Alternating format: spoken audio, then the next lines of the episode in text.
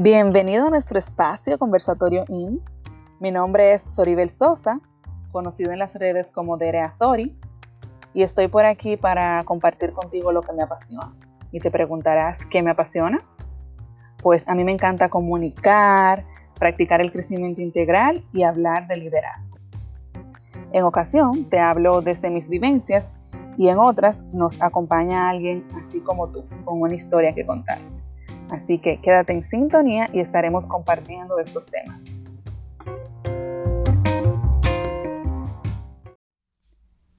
Hello, bienvenidos, bienvenido, bienvenida al episodio número 41. 4 veces 10 más 1, 41. I don't really understand why me ha cogido con darle la introducción así al episodio, pero aquí estamos, muy feliz como cada semana de estar conversando contigo, el aprendizaje, la entrevista, las vivencias, todo lo que tenemos aquí en este podcast de Conversatorio In. Hoy venimos a hacer un resumen de celebración. Tú sabes que recientemente cumplí años y fue el número 30. Entonces, el episodio de hoy será beneficios de tener 30. ¿Por qué no compartir contigo esa alegría? De niña, recuerdo, me voy a esos años de 7, 8, cuando estaba en primaria, que veía a mis tías que tenían 30, que cumplían 31, 32, 35, y yo lo veía como una realidad tan distante y como que me faltaba tanto tiempo para llegar ahí. Y no, señores, eso llegó en un abrir y cerrar de ojos. Entonces, justamente de eso vamos a hablar en este episodio. Beneficios de tener esta edad es que nos podemos sentir, ser, sin temor a lo que vaya a decir la otra persona, sin, sin, temor a que nos juzguen, porque ya a esta edad hemos recorrido tres décadas. Y en esas tres décadas se ha aprendido. En ese tiempo uno va desarrollando su personalidad, va reconociendo que me gusta, que no me gusta, que tolero, que puedo negociar. Entonces, dos cosas como highlights de tener 30 años, de estar en los TA, son esa. Número uno, aceptación de lo que somos, como ya te he mencionado. En, mientras vamos creciendo en la adolescencia, en nuestra juventud temprana, nosotros nos vamos descubriendo. Ya es el tiempo en que hemos decidido qué estudiar, a qué dedicarnos. Entonces ya con esos em, prioridades como definidas de, de qué nos gusta, entonces podemos decir como que sí, esto lo puedo tolerar, esto no.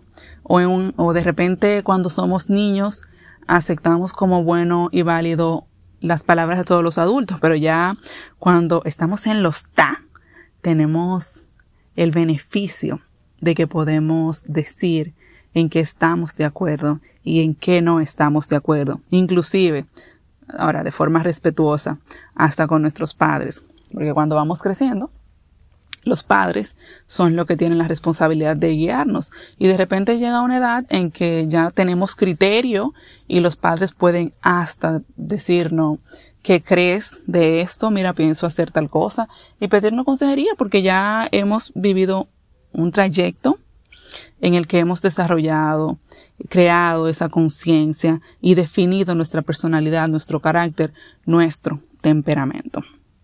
Entonces, básicamente, esas son como dos grandes bendiciones de estar en los TA, que somos capaces de saber qué aceptamos y qué podemos negociar. Y la otra es que podemos con expresar lo que pensamos, que muchas veces cuando vamos creciendo nos limitamos a, como mencionaba, a decir que todo es bueno y válido o nos da miedo si una persona mayor que nosotros dice una palabra, un enunciado, tiene una postura, a nosotros nos da temor decirle como, mira, mi punto de vista es este.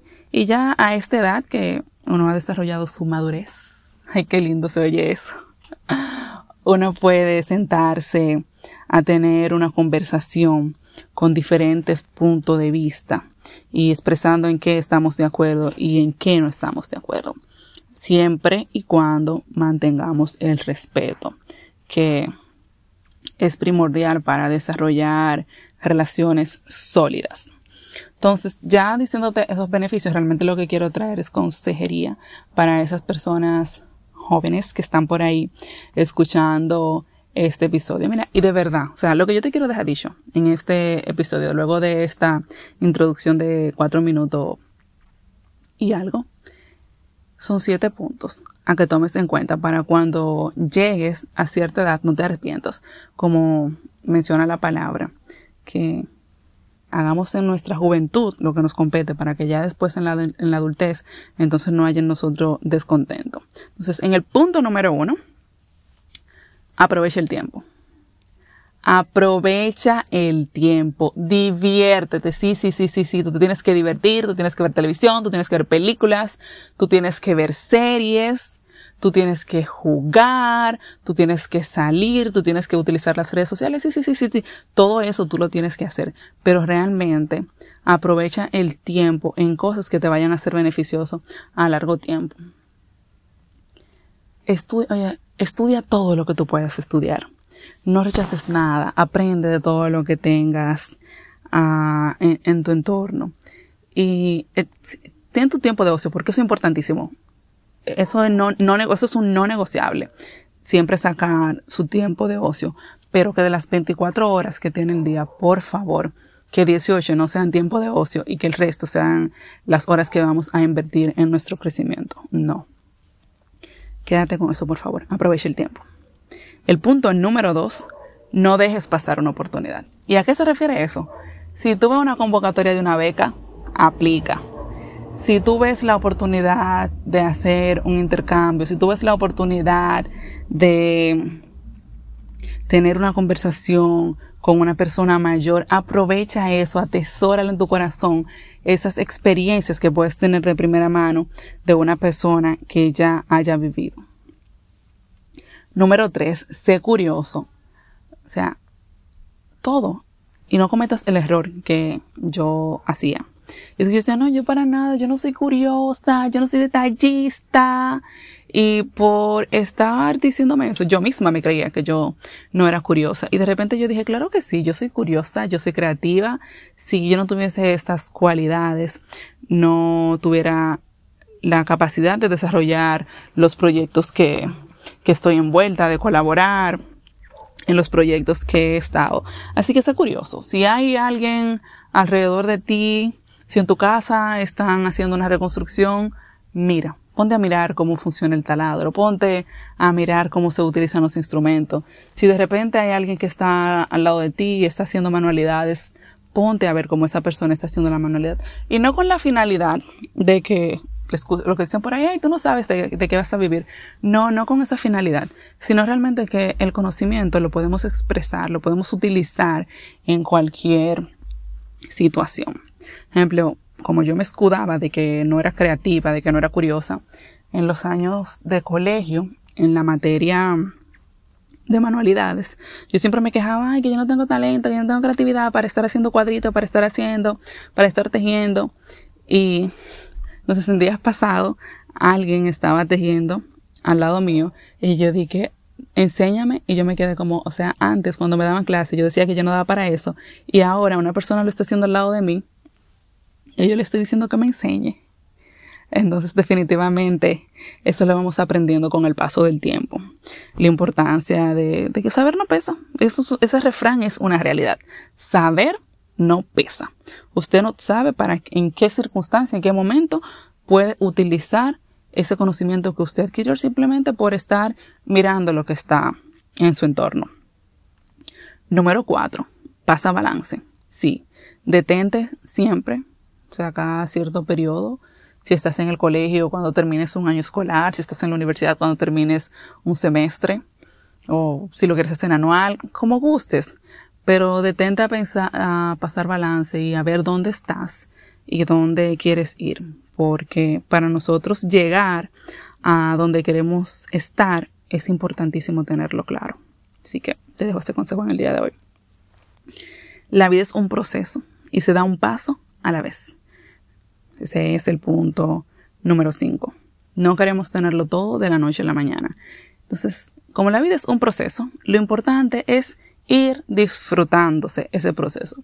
Hay una imagen que me gusta mucho, em, que tiene una persona que ve un autobús y de un lado de la ventana hay un paisaje feo y del otro lado hay un paisaje como bonito. La persona está mirando hacia el lado y está sentado del lado de la ventana del paisaje bonito. Y es eso, disfrutemos ese proceso, disfrutemos ese camino, disfrutemos cada etapa.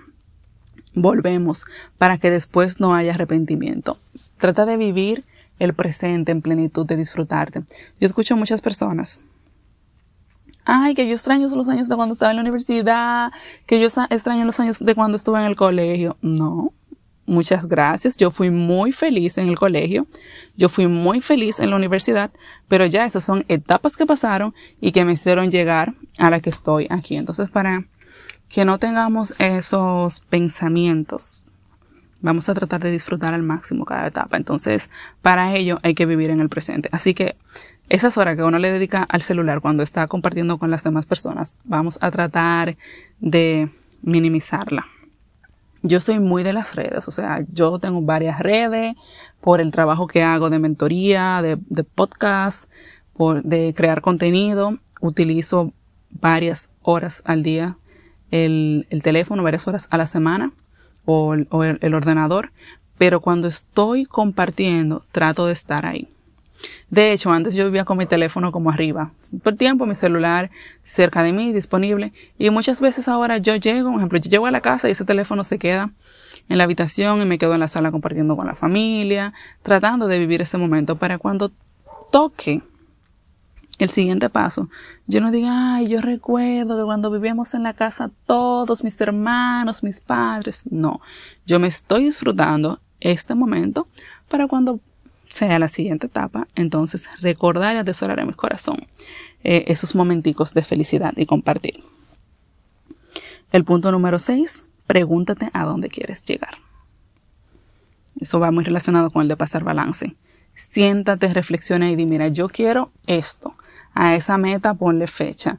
A esa meta ponle el presupuesto que necesitas. Y sé curioso, busca, o sea, en internet está toda la información esas horas que utilizamos para darle a ese dedito así al feed, viendo videos, memes, TikTok, fotos y todo eso, vamos a disfrutarlo, vamos a invertirlo, buscando informaciones que nos, que nos acerquen a ese lugar donde queremos estar. Por ejemplo, yo sueño con irme a vivir a un país como por un periodo de tiempo corto a un país donde solamente se hable inglés. Como vivir esa aventura, tres, seis meses, un año, y cada cierto tiempo yo entro de que déjame ver voluntariados, intercambio, culturales, así. Porque sí, porque yo sé que en algún momento, Dios mediante, se me va a dar esa oportunidad. Así que si tú sabes de cualquier programa que haga eso, compártelo. Y por último, rodéate de gente que te inspire. Porque está descrito que nosotros somos el resultado de las personas que nos juntamos. Ese refrán de que el que anda con cojo al año coge, eso es una realidad. Eso de que se deja influenciar el que quiere, eso es mentira. Porque al final nosotros cogemos de las personas que están en nuestro, entorno. Entonces trata de tener cerca de ti personas que estén alineadas con tu propósito, personas que tengan en común lo que tú quieres hacer, personas que persigan el crecimiento, personas que sean de buen corazón. Entonces, como esas son las personas que te rodean, vas a tener un poquito de cada uno de ellos. Y asimismo, como tratamos de inspirarnos de los demás, también que nosotros seamos una fuente de inspiración, que podamos dar de ese rico potencial que tenemos cada uno, que podamos externarlo, compartirlo y que otros puedan disfrutar de esa bendición que Dios ha depositado en nuestras manos. Hasta aquí ha llegado este episodio. Hoy me siento como hermanita mayor dando consejería. Me siento como que estuviese hablando con, mis hermanos más chiquitos.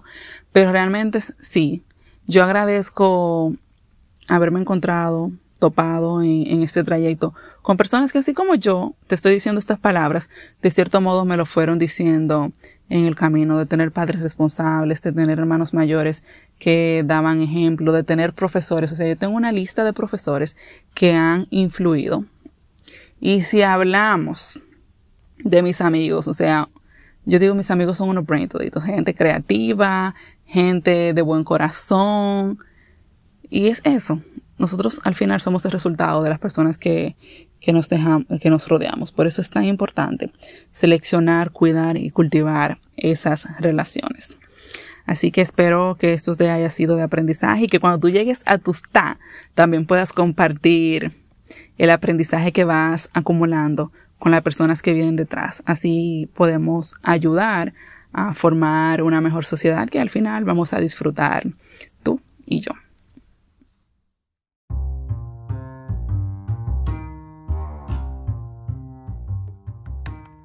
Nos encontramos cada sábado con un nuevo episodio y a través de Instagram, mi cuenta personal, Dereasori con Y, donde te comparto mi día a día, y a través del usuario del podcast, Conversatorio In, ahí comparto información de crecimiento, liderazgo y desarrollo de dones y talentos. Si quieres formar parte de esta preciosa comunidad, estamos en un grupo en Facebook y en Telegram con el nombre de Conversatorio in the Club. Si quieres, bienvenido. Nos escuchamos en la próxima. Bye.